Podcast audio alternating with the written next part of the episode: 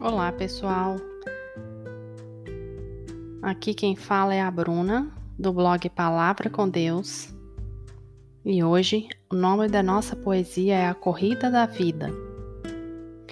Só o Senhor me conhece perfeitamente. Ele pode ouvir os meus pensamentos antes de qualquer palavra eu proferir. O Senhor conhece a nascente das minhas lágrimas pois em minhas orações nós já nos encontramos ali. Ele conhece todas as minhas fraquezas e me fortalece com seu imenso poder, para que a glória dele possa resplandecer. Ele não me deixa ficar cansada, renova o meu vigor e leva junto comigo os meus próprios fardos que me causam dor. Às vezes, a inconstância vem como uma onda do mar, querendo me afogar. Mas, mesmo submersa às águas mais profundas, o meu Deus vem para me resgatar. Ainda que eu não entenda e meus olhos talvez queiram duvidar, creio em todas as Suas promessas, pois a minha fé no Senhor está e eu vou seguir a corrida da vida, com o Espírito Santo a me direcionar. Enquanto Jesus torce por mim na arquibancada desta corrida, Deus espera por mim na linha de chegada, somente para me encontrar. Essa é a nossa poesia de hoje, pessoal, e eu separei aqui para vocês alguns versículos que, mesmo depois que eu escrevi a poesia, me vieram à mente e eu trouxe esses versículos para vocês. Salmo 139, 1 e 2 Ó Senhor, tu examinas meu coração e conheces tudo a meu respeito. Sabes quando me sento e quando me levanto. Mesmo de longe, conhece os meus pensamentos. Mateus 5, 4 Felizes os que choram, pois serão consolados.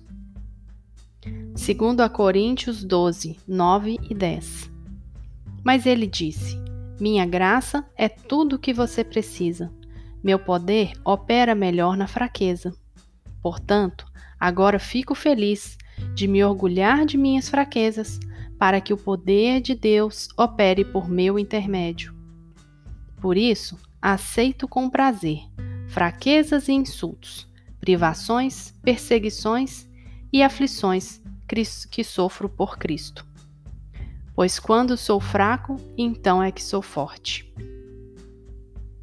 Isaías 40, 29 a 31 Dá forças aos cansados e vigor aos fracos. Até os jovens perdem as forças e se cansam e os rapazes tropeçam de tão exaustos. Mas os que confiam no Senhor renovam suas forças, voam alto como águias, correm e não se cansam, caminham e não desfalecem. Salmo 55, 22 Entregue suas aflições ao Senhor e Ele cuidará de você. Jamais permitirá que o justo tropece e caia. Tiago 1, 7 e 8. Ele não deve esperar receber coisa alguma do Senhor, pois tem a mente dividida e é instável em tudo o que faz.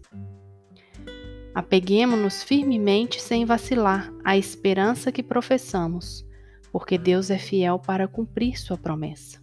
Hebreus 10, 23. E por último, Gálatas 5,16. Por isso digo: Deixem que o Espírito guie a sua vida. Assim, não satisfarão os anseios de sua natureza humana.